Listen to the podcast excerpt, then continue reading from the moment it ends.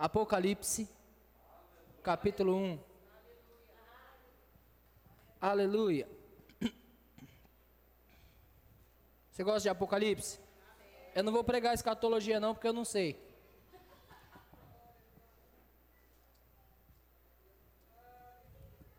Quando eu crescer, quando eu estiver dando uma aula de escatologia, eu entendo que eu já estou crescidinho. Mas ainda não é tempo, não.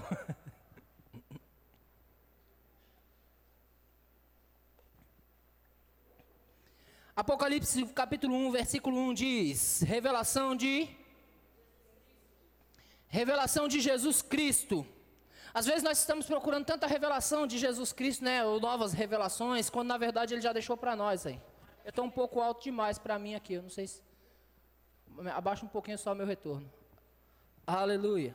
Eu nunca imaginei que eu fosse dizer isso, que eu não sabia nem que existia retorno, mas eu estou crescendo. né? Eu nem sabia que existia, só Falo e me ouço e está tudo certo. Obrigado, querido. Ó, já entendi o que é retorno. Eduardo, você está me ajudando demais, cara.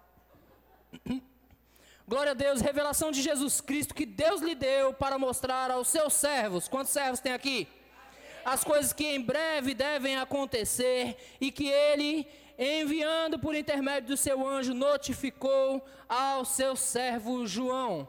Eu quero compartilhar um pouco do que João ou melhor, do que Jesus deu a João para ser compartilhada com as igrejas. Amém? No versículo 3 diz: Bem-aventurados, diga, está falando comigo?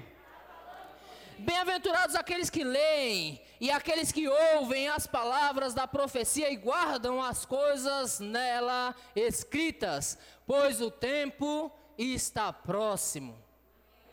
Eu não sei se isso te assusta ou se te deixa calmo, mas o tempo está próximo. Mas a Escritura está colocando você na posição de bem-aventurado, porque você tá, está aqui lendo e ouvindo. Bem-aventurados é aqueles que leem e aqueles que ouvem essa palavra. Amém, queridos? O tempo está próximo, sim.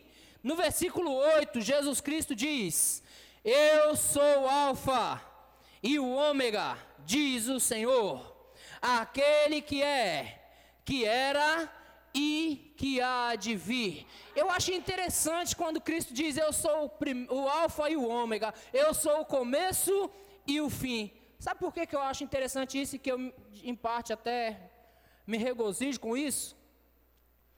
Porque no começo, Ele nos fez a sua imagem e semelhança e nós éramos donos de tudo. E no fim, nós vamos permanecer com Ele e permanecer dono de tudo. Então, quando ele diz eu sou o Alfa e o Ômega, eu já me vejo lá no começo, já me vejo lá no fim também. Sucesso absoluto para a minha vida e para a sua, porque nós fomos feitos para dar certo. Amém. Ele estava no começo, ele está no fim, e nós estávamos lá e nós estamos aqui. Amém, queridos? Glória a Deus. Versículo 10.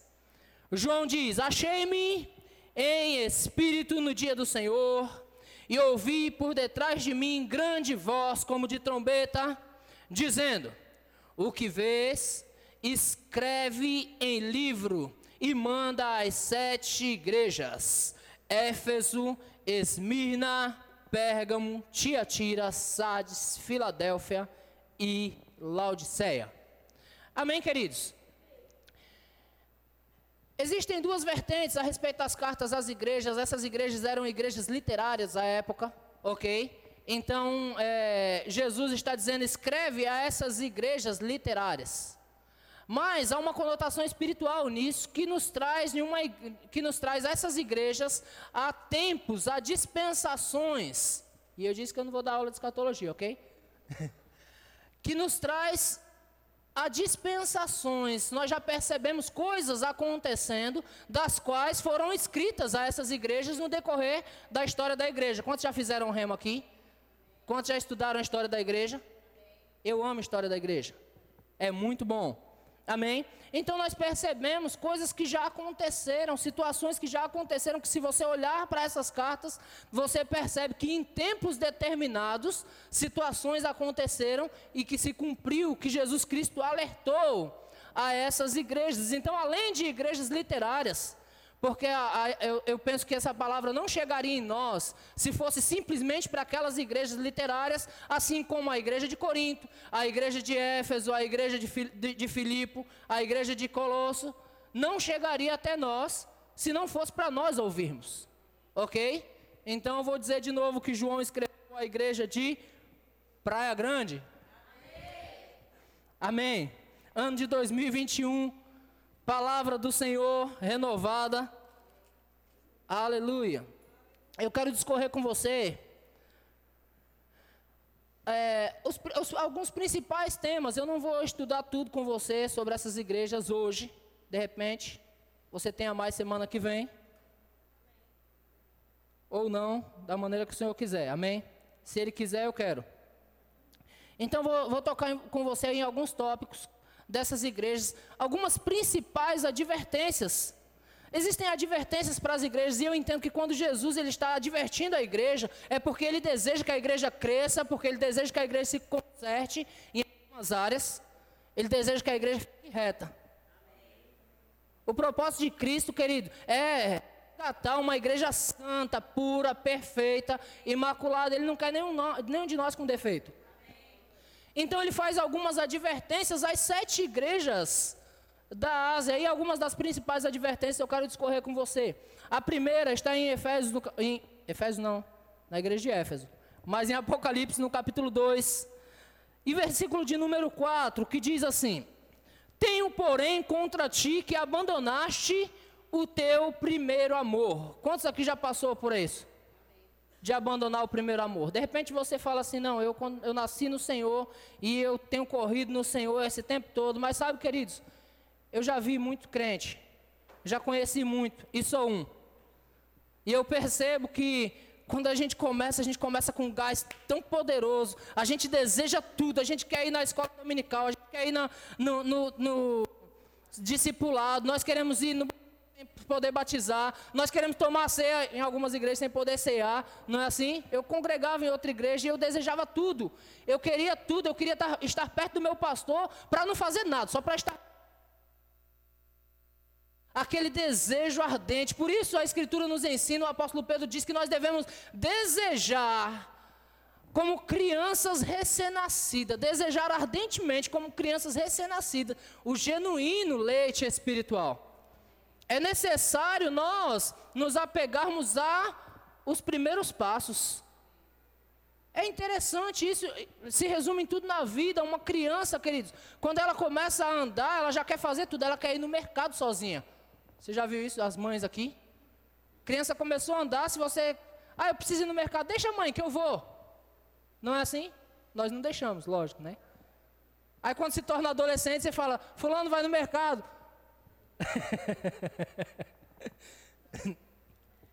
Então, uma advertência que Jesus dá à igreja é que ela deve voltar ao primeiro amor.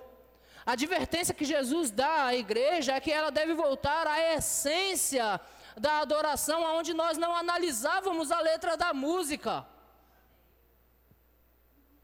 Hoje nós ficamos analisando, hum, está desalinhado. Enquanto que o novo convertido está chorando e se entregando, me perdoa. E o novo convertido se derramando no Senhor. Quanto tempo que eu perdi? E você continua perdendo tempo, porque você ainda está analisando a letra da música. Quantas vezes choramos, queridos, cantando músicas que às vezes estavam totalmente desalinhadas, mas o nosso coração estava voltado para Ele. O nosso coração estava desejoso de, sabe, simplesmente se derramar, e nós dobrávamos o nosso joelho e chorávamos, e nós nem víamos quem estava na igreja praticamente, mas hoje nós conseguimos reparar se a irmã está com a calça decotada. Onde foi que nós nos perdemos no caminho, queridos? O que nós temos a ver com a vida da irmã? O que nós temos a ver com a vida do irmão, ou com quem está cantando, ou com quem está pregando? Ei, vamos voltar à essência da adoração. Primeira advertência que Jesus dá, vocês, vocês perderam a essência, vocês deixaram o primeiro amor.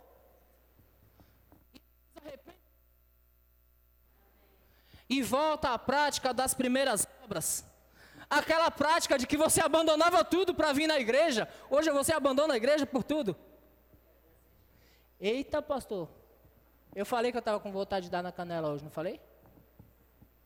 A Gabi está assim, ó. Hoje a gente abandona tudo para ir, pra, abandona a igreja por tudo. É a, a hora extra que a gente tem que fazer. É uma visita que chegou na minha casa na hora do culto. E a gente hoje está crente demais. Vocês me amam, não me amam? Fica chateado não, quando estou dando recado para ninguém não, tá bom? A gente hoje está crente demais para vir à igreja. Tá? Se eu não for, está tudo bem. E a primeira advertência que Jesus dá é: volta à prática das primeiras obras. Volta ao teu primeiro amor volta à essência, volta àquele desejo ardente que você tinha de conhecer mais. Eu me lembro, queridos, quando eu me converti, eu, eu desejava dar o dízimo, algo em mim desejava entregar o dízimo, e algo em mim dizia de jeito nenhum.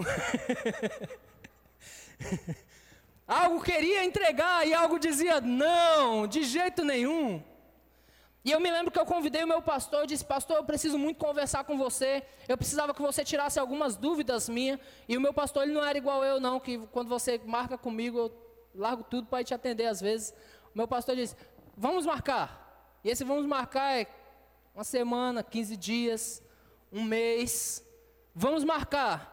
E nessa de vamos marcar, eu comecei a pegar todos os estudos que eu achei a respeito de finanças na igreja, a respeito de dízimo, a respeito de ofertas. Eu peguei livros de escola dominical de alguém emprestado e me enchi de livros desse tamanho e comecei a ler, ler, ler, ler, ler. Eu comecei a estudar, eu desejava saber a respeito. E sabe de uma coisa? Nos estudos, Deus falou comigo, eu descobri pelos estudos que eu tinha que dar o meu dízimo. Mas por que eu fazia isso? Porque eu estava desejoso de forma ardente pelo Senhor. Aí hoje nós colocamos um livreto para você ler da, do legado que você lê em uma hora, para você ler em um mês e você não consegue. Porque você está muito ocupado. Eu amo você, amém, queridos? Eu quero que você volte na igreja domingo. Hum. Sábado, a jovem Isabel falou sábado, porque tem culto de jovem. Amém, queridos? Eu só estou discorrendo essas coisas com vocês porque é o que Deus tem tratado comigo nesses últimos tempos.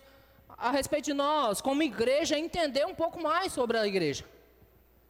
E é, é, é, comum isso acontecer, é comum nós perdermos essa essência. Não podemos perder, queridos.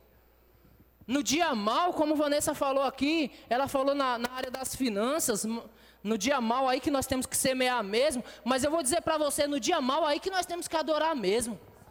No dia mal aí que nós temos que nos entregar. Pelo contrário, o que tem acontecido hoje? No dia mal, nós temos que ficar em casa, longe daquilo que verdadeiramente nos ajuda.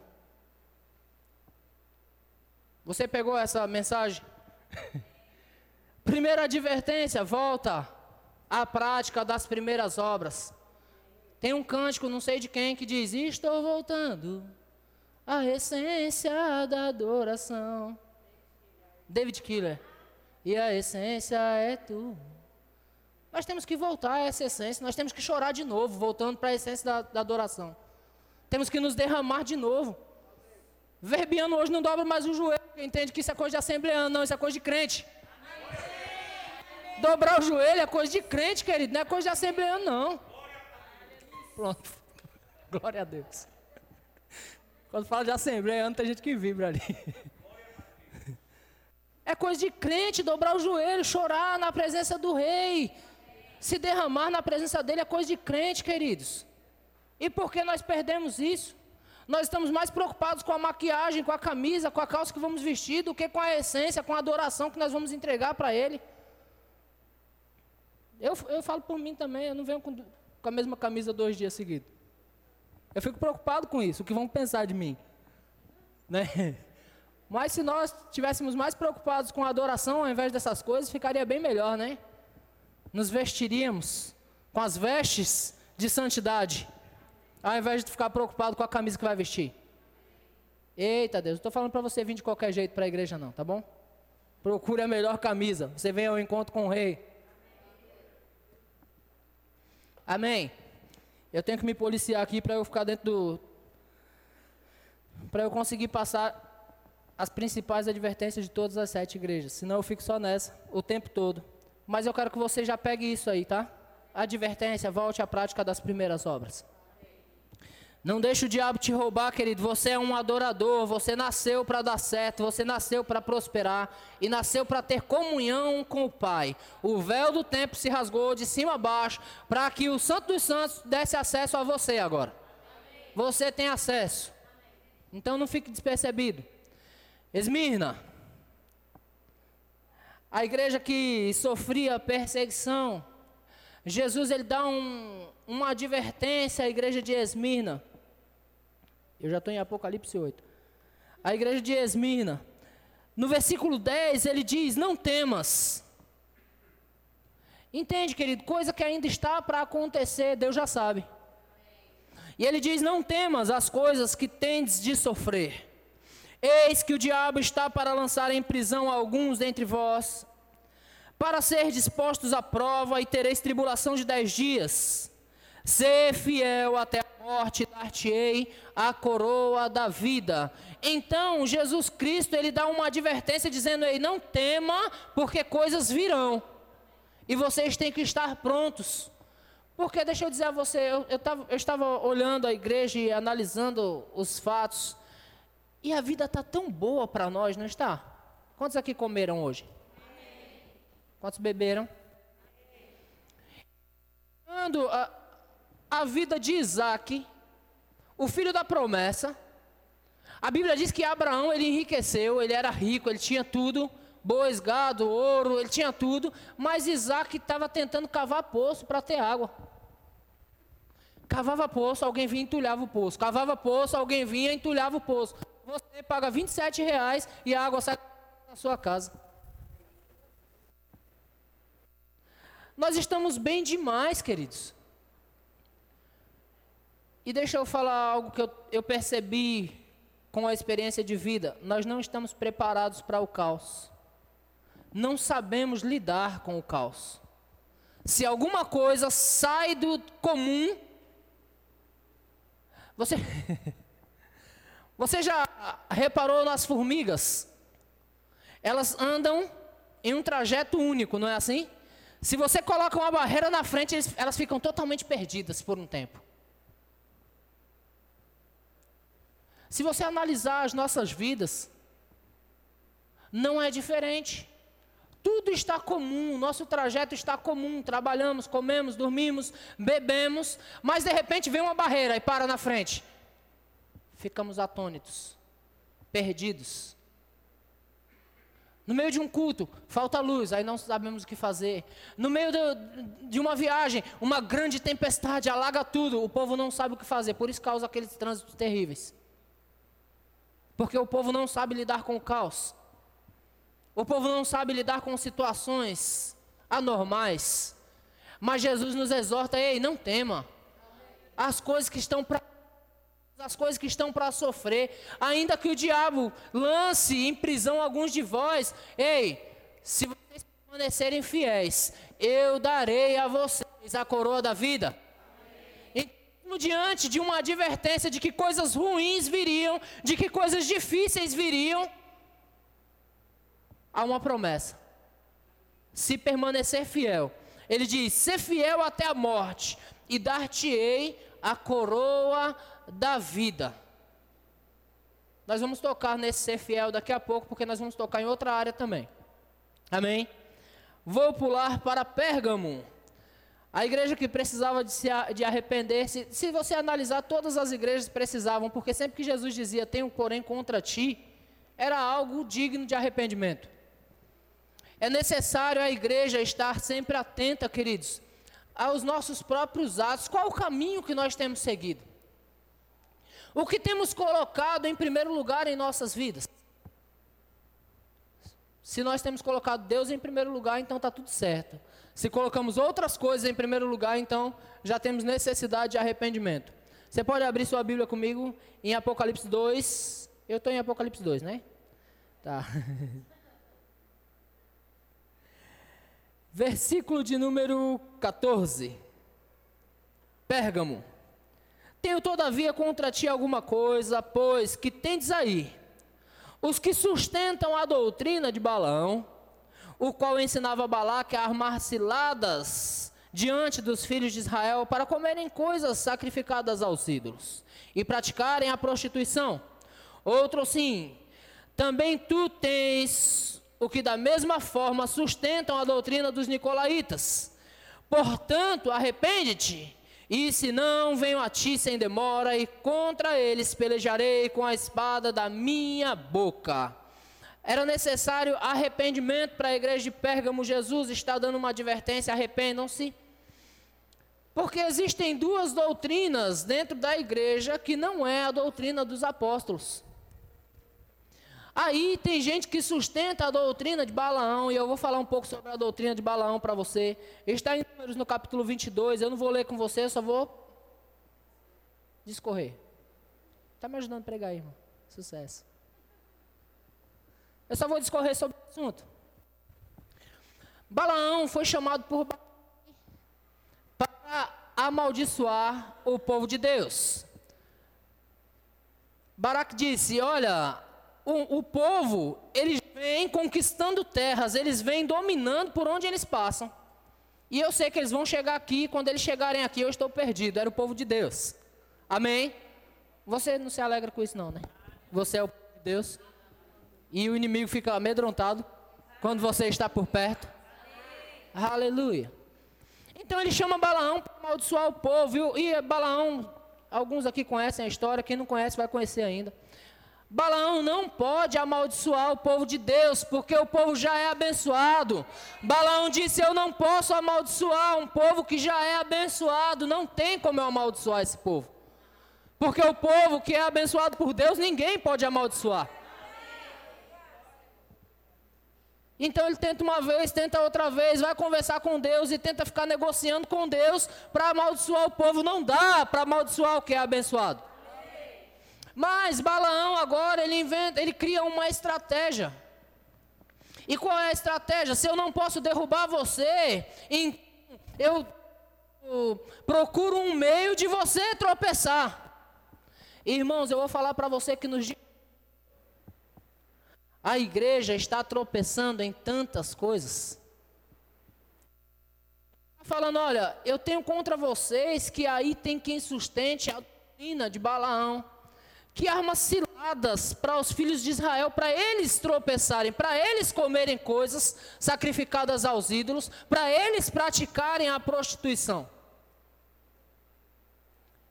Nos dias de hoje, querido, com a, com a ciência aumentando, a doutrina de Balaão continua e dentro das igrejas. Você já ouviu falar no jeitinho brasileiro? Já ouviu falar?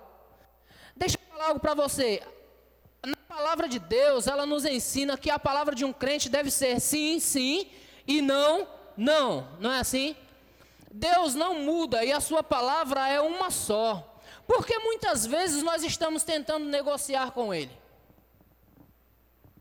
Você não sabia que vinha na igreja hoje para receber essas, né? Porque muitas vezes tentamos negociar com Deus, procurar um meio de fazer do nosso jeito. Porque às vezes você não está fazendo algo pecaminoso, mas você está dando um jeitinho. Você está dando um jeitinho. E sabe aquele jeito? Jeitinho é ruim. Eu tenho contra vocês ah, do, que aí tem quem sustente. Não sustente, irmãos. Aquilo que você mesmo está tropeçando, aquilo que outras pessoas venham a tropeçar. Não sustente coisas que façam com que os filhos de Deus venham a tropeçar. Você sabe que às vezes uma atitude sua faz com que os outros tropecem. De repente você não tropeça. Pegamos muito no pé das mulheres a respeito de lascívia, né? Porque ela usar uma saia curtinha, de repente ela não esteja tropeçando. Mas ela faz um monte de gente tropeçar. Você concorda comigo, sim ou não? De repente o pecado não está nela. Mas a doutrina de Balaão está. Está fazendo com que um monte de gente tropece por causa de uma atitude que você tomou. E hoje em dia nós estamos assim, estamos tomando atitudes. Pai, me ajuda. E dizendo: Eu tive paz para fazer. Irmãos, cuidado com essas coisas. Em Deus não há negociação, Deus é um e ele não muda. Existe um só Deus e ele não muda, ele não mudou. Alguns dizem, ah, mas isso aqui era do Velho Testamento, isso aqui é do Novo. Deus não mudou, queridos. Alguns preceitos mudaram, alguns costumes que na verdade eram dos hebreus mudaram, mas Deus é o mesmo. Deus não mudou. Então não tente dar jeitinho. Doutrina do, de Balaão, doutrina dos nicolaítas. Você sabe de que doutrina é essa? Você sabe quem foi? Os nicolaítas.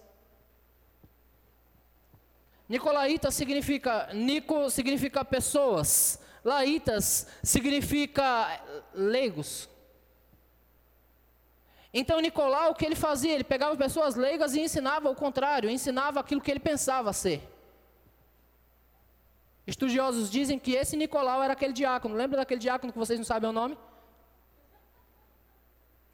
Que vocês só sabem o nome de Filipe e de Estevão. Lembra de Nicolau? Ele está lá no meio dos sete né? Sobre Filipe, sobre Estevão, a Bíblia continua discorrendo, continua falando sobre eles, sobre os seus feitos, sobre a maneira que, que Estevão morreu, sobre a maneira que Filipe ganhou aquele eunuco, ba batizando nas águas, que coisa linda, não é? Mas Nicolau estava lá. E Nicolau, ele se tornou um homem totalmente leviano com respeito à fé. Nicolau, na verdade, ele era um gentil, que se converteu ao judaísmo e posteriormente ao cristianismo. Foi levantado diácono, mas depois começou a pregar heresia no meio do povo. E começou a arrastar o povo com ele. A história diz que ele permitiu que a sua própria esposa se casasse com outros homens, porque a bigamia para ele era algo normal. Ah, você diz misericórdia. Deus me ajuda.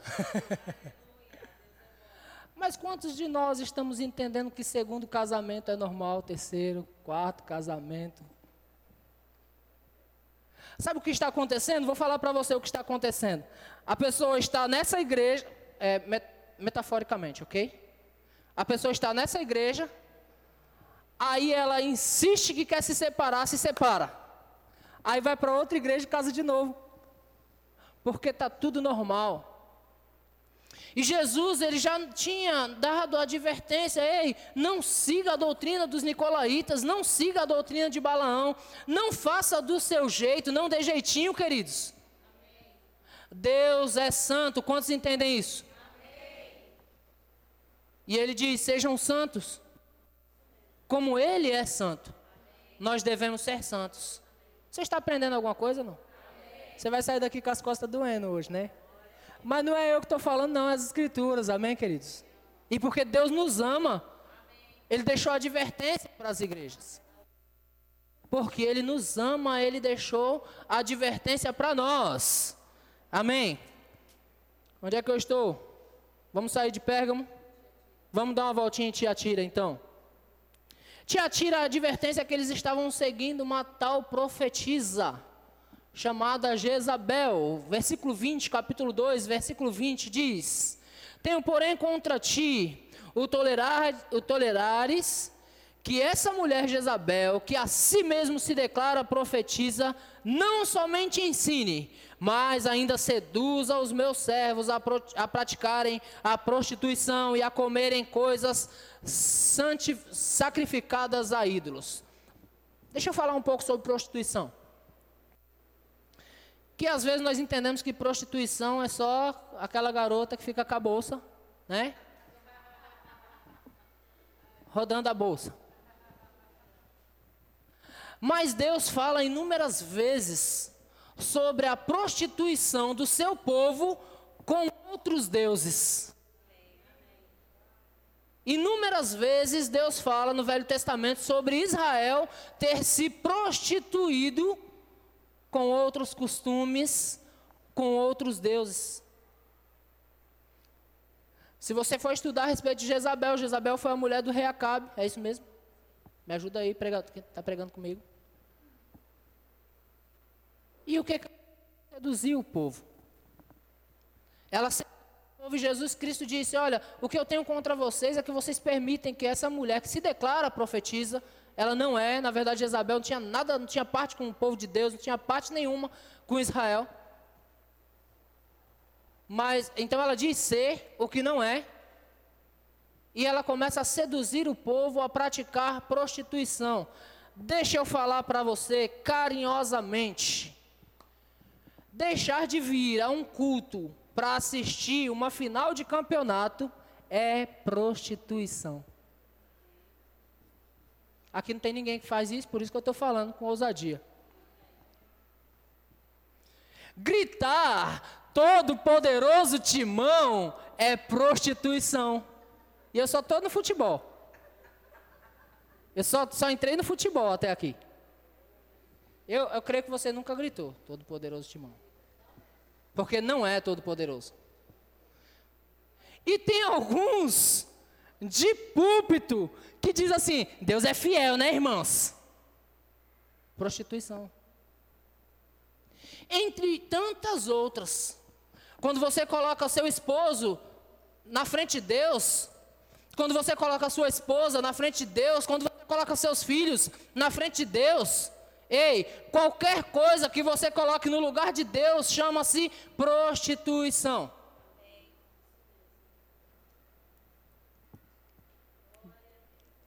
Aleluia. Eu ia pedir para você repetir comigo, eu amo meu pastor, mas não vou pedir não. Deus é bom. Queridos, são advertências que servem para nós. Sabe quando eu descobri que eu tinha me convertido ao Senhor?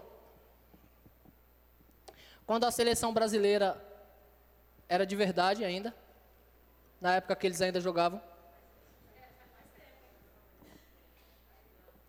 Nós estávamos com um ataque chamado Quarteto Mágico, que era Ronaldo, Ronaldinho Gaúcho, Kaká e Adriano. Estavam numa Copa das Confederações, final de Copa das Confederações, Brasil e Argentina. Domingo, sete horas da noite. Eu disse, Senhor, eu vou ou não vou? eu estava me, entenda, eu estava me convertendo ainda, ok? Então eu estava ainda entre ver o Robinho jogar e ir para a igreja. E aquele dia eu fui para a igreja, queridos. E quando eu voltei, eu disse: agora eu sou crente.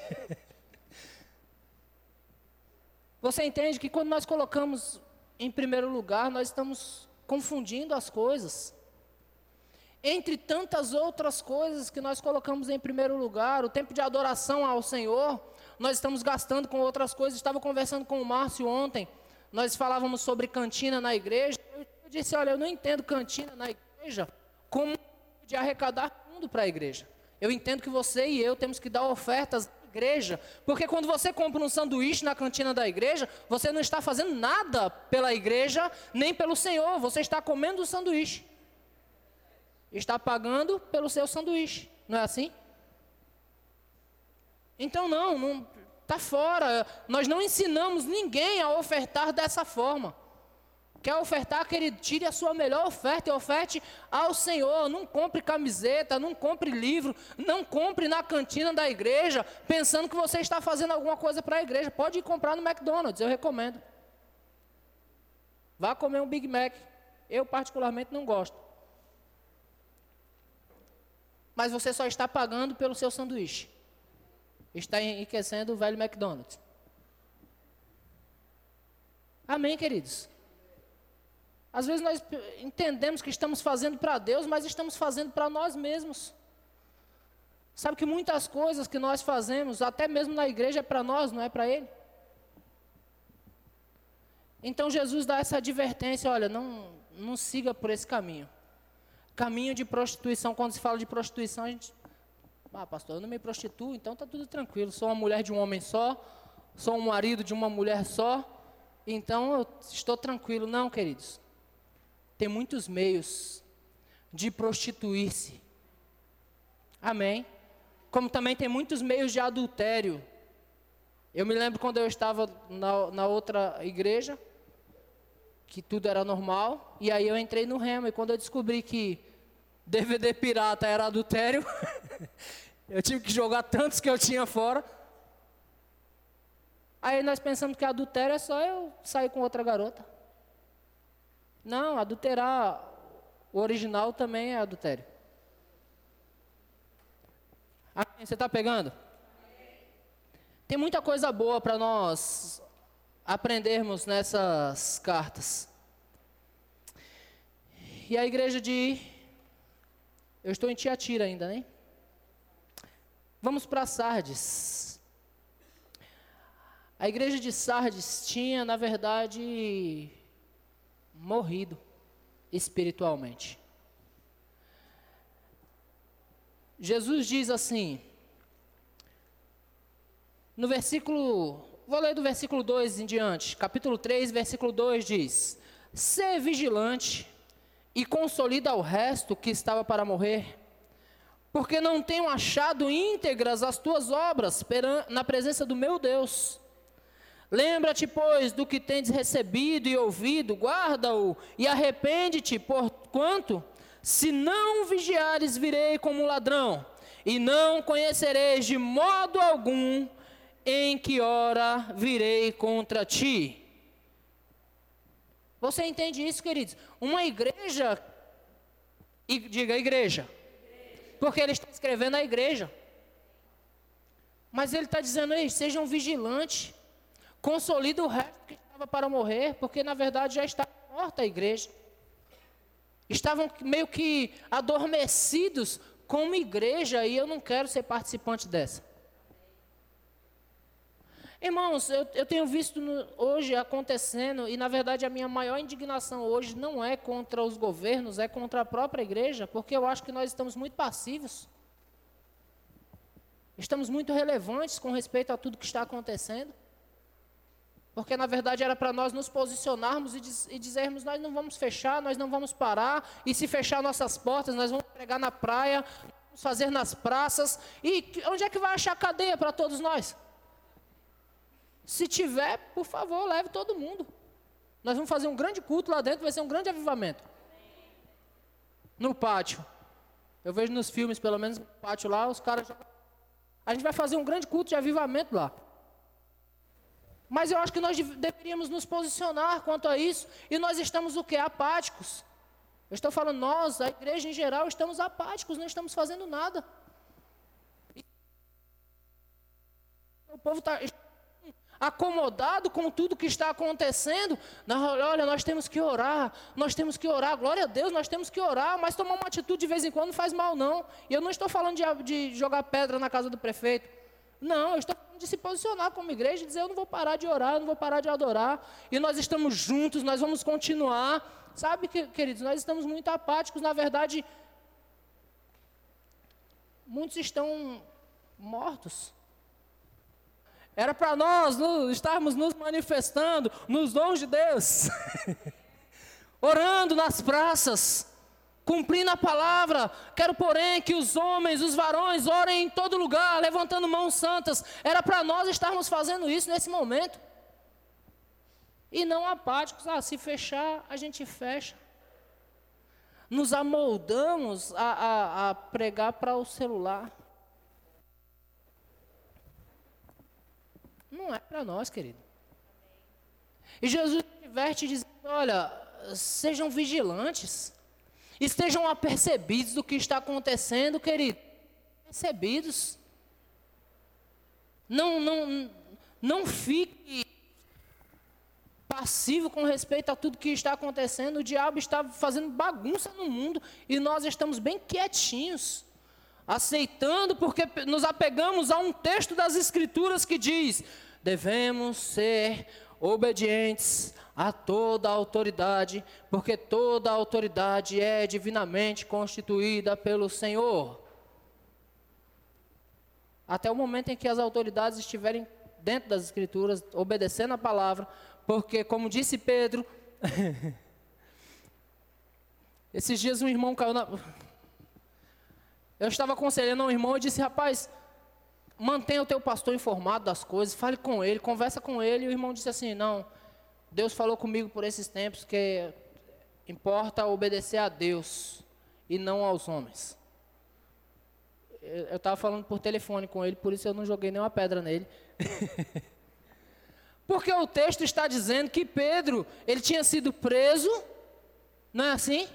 Pedro e Tiago, eles tinham sido presos, aí os homens foram lá e negociaram com eles e disseram: Ó, nós vamos soltar vocês, mas nós não queremos que vocês falem desse Jesus. Vocês estão proibidos pregar o nome de Jesus. E o que eles fazem? Eles saem da cadeia e vai direto para a igreja. Vai direto para a porta do templo. E chega lá e continua pregando, e pregando, e pregando, e pregando. E alguém fala assim: rapaz, vocês não foram proibidos de pregar. Ele diz: importa obedecer a Deus e não aos homens. Aí nós nos apegamos ao texto que tem que obedecer às autoridades e ficamos todos apáticos. Não podemos, queridos, ficar dormindo, principalmente nesse tempo que nós estamos passando. Amém? É necessário nos posicionarmos às vezes, nós não somos marionetes. Não devemos ser. Amém? Nós somos filhos de Deus e os filhos de Deus são guiados por Deus. Os filhos são guiados pelo Senhor. Amém? Vamos sair de Sardes. Eu creio que nessa igreja não tem ninguém adormecido. Dois amém. Vou falar de novo para te dar outra oportunidade. Eu creio que nessa igreja não tem ninguém adormecido todos estão avivados. Aleluia. Glória a Deus.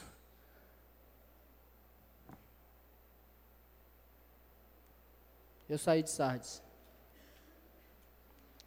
Filadélfia. Filadélfia. Capítulo 3, versículo 10.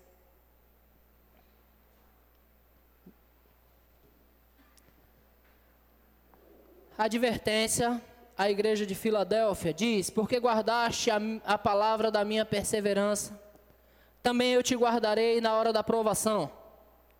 Advertência à igreja de Filadélfia é que eles iam passar por provação. Mas porque eles guardaram a palavra, e o segredo está em guardar a palavra, porque Deus nos guarda quando nós guardamos a palavra.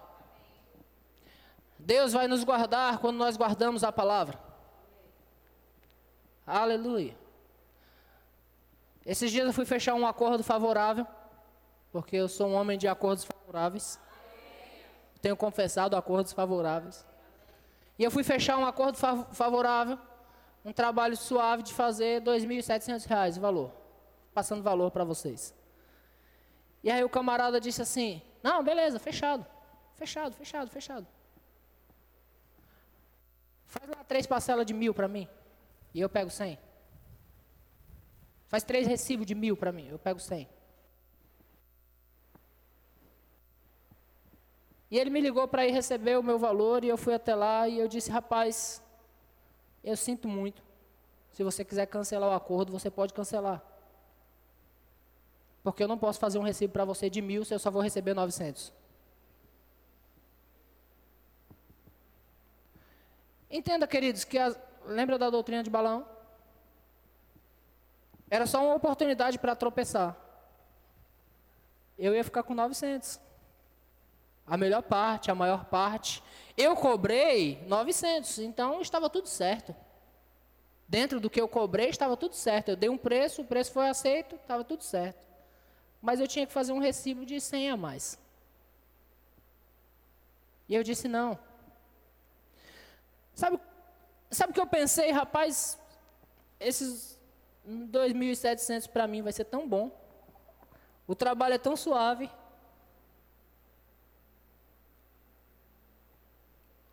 Eu pensei, eu posso perder o trabalho. Mas guardar a palavra de Deus sempre vai guardar você. Eu abri para ele e falei, eu não vou fazer para você. Ele falou, não, ah, fica tranquilo, faz recibo nenhum para mim não. Só faz aí que eu me viro aqui. Falei, o problema é seu. O meu trato é esse e é isso aqui que eu vou cumprir. Então, quando você obedece a palavra, você nunca vai sair perdendo. Porque guardaste a minha palavra, também eu te guardarei. No dia da aprovação que há, há de vir sobre o mundo inteiro. Queridos, provações vindo sobre o mundo inteiro e Deus guardando você. Não é demais isso? Não é demais isso, queridos? Provações sobre o mundo inteiro e Deus me guardando e guardando você. Isso é demais. Eu, eu fico maravilhado com isso. Cumpre-se a palavra: mil caiam ao teu lado, dez mil à tua direita, tu não serás atingido. Por quê? Porque nós estamos no esconderijo do Altíssimo.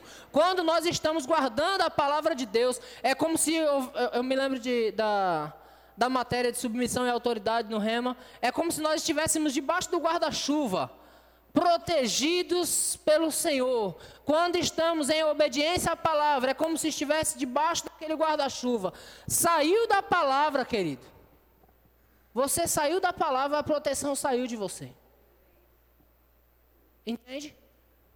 Você estando na palavra, o mundo pode estar desabando, mas você está guardado.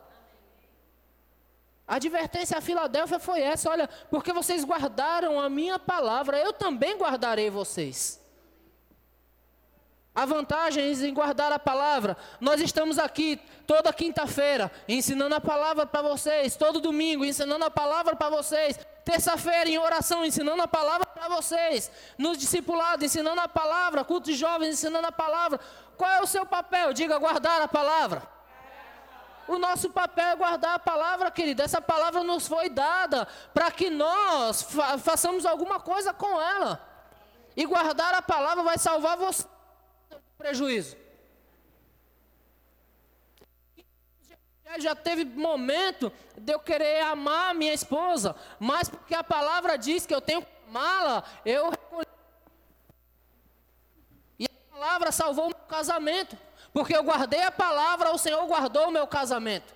Já houve um momento de eu querer estrangular alguém, mas porque a palavra diz: ame os inimigos, ore pelos que me salvou de assassinato.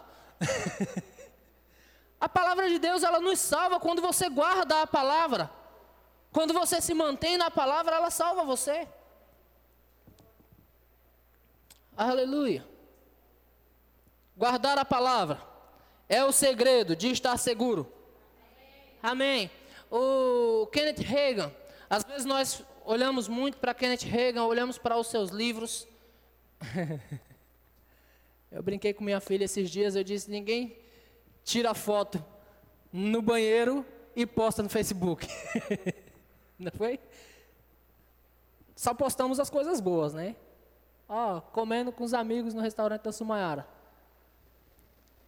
Escondidinho aqui, ó. Comendo escondidinho. E fotografando para os outros ver. Tiramos as fotos boas. Mostramos as coisas boas, os bons momentos. Aquele momento de opressão em que nós estamos chorando no quarto, ninguém filma e manda. Não é assim? Então Kenneth Reagan ele escreveu muitos livros para nós. O Ministério Verbo da Vida recomenda você ler os livros do irmão Reagan. A palavra da fé que o irmão nos ensinou. Mas o irmão Reagan, em um dos livros dele, ele fala em momentos na vida dele em que ele cometeu erros. E todas as vezes que ele cometia erro, doença vinha para ele, ou para a esposa, ou para os filhos. Todas as vezes que ele cometia um deslize, doença vinha, ou para ele, ou para a esposa, ou para um dos filhos, e às vezes para o cachorro. Quando nós estamos na palavra, queridos, nós estamos seguros. Quando nós saímos da palavra, às vezes nós não entendemos por que as coisas estão acontecendo. Por que a doença está vindo? Por que está vindo a dificuldade financeira? Simplesmente porque Deus está falando de um jeito e nós estamos fazendo de outro. Diga, Deus me ama. Irmãos, Deus quer que você acerte. Deus quer que você acerte. O desejo de Deus é te ver plenamente seguro. Sem nenhuma preocupação, sem nenhum, nenhuma situação constrangedora. Deus quer que você esteja bem. Mas às vezes um deslize. aqui, um deslize ali, aí vem doença, aí vem enfermidade, aí o cachorro fica doente, aí a finança desaba, aí bate o, o carro, quebra o farol. Situaçõezinhas que vai nos roubando simplesmente porque a gente saiu da palavra. Não saia da palavra. Amém. Não saia da palavra. Eu estava vindo agora, eu dei carona a um amigo que eu encontrei na rua dei carona a ele, ele falou assim: rapaz, eu tenho visto nos jornais ah, essas chuvas avassaladoras de São Paulo. Pega um carro que nem esse aqui e arrasta o carro assim e dá perca total. Não dá? Eu disse: dá. Ele disse: o pior é que o seguro não cobre isso. E é verdade, seguro não cobre acidente natural, né? E é tão bom ter o seguro do céu, não é? A chuva vem, arma aquela chuva poderosa, a chuva passa lá na rua de baixo, passa na outra rua aqui, mas daqui ela não passa, porque Deus está nos guardando. Quantos já, quantos já presenciaram isso? A chuva passando assim forte de um lado. Você já presenciou isso não? E a chuva não vinha em você, ela está lá, uma tempestade terrível. Eu já tive um momento, eu, a Vanessa aqui, eu estar lá aqui na, no Caiçara, e lá o mundo está acabando e aqui está sol. Conversa com a Vanessa e aí. Aqui está sol, e lá todo mundo está acabando, está enchendo tudo. Deus nos guardando, Deus é o nosso seguro, Ele, ele dá seguro. É seguro para casa, é seguro para carro, é seguro até para o seu sapato. Se você só tiver um e não tiver dinheiro para comprar outro, esse sapato vai durar até você. E o dia que ele rasgar, já chegou dinheiro para comprar outro. Só tem um sapato, era aquele sapato. Todo dia aquele sapato, todo dia aquele. E o bicho não rasgava. Enquanto não chegou outro. Também chegou outro na mesma semana, ele abriu o bico. Acontece que Deus é, é Deus fazendo nosso seguro. Ele nos garante o seguro quando nós estamos debaixo da palavra dele. Permaneçam na palavra, amém, queridos? E a última igreja que ele escreve é a igreja de, de, de Laodiceia. E você conhece bem a igreja de Laodiceia. A advertência que ele dá à igreja de Laodiceia está no versículo 20, que ele diz: Eis que estou à porta e bato. Eu nem quero falar da mornidão da igreja, a igreja estava morna. Né? Um, parte dessa advertência é: vocês nem são quentes nem frios. Vocês são mornos. E porque vocês são mornos, eu estou prestes a. Deus, que forte isso. Que forte isso. Porque vocês não, nem são quentes, nem frios, mas são mornos, eu estou da, da minha boca. Mas a advertência maior que ele dá é: eu estou à porta e bato. Se alguém abrir, eu vou entrar. Se alguém abrir, eu vou entrar. Nós precisamos abrir porta para Jesus nas nossas finanças. Porque quando nós administramos de forma errada, nós estamos fechando porta para Ele. Quando nós administramos as nossas finanças de forma egoísta, nós estamos fechando portas para Ele. Mas quando nós administramos da maneira que Ele quer, abrimos porta. Precisamos abrir portas para Jesus nos nossos relacionamentos conjugais. Porque tem gente que diz, pastor, eu não aguento mais. Você não aguenta mais porque colocou Jesus no meio. Se colocar, vai aguentar mais um pouco. Porque ele disse: Meu fardo é leve, meu jugo é suave. Ele deu a vida por amor de você e você não pode fazer nada por amor a outro.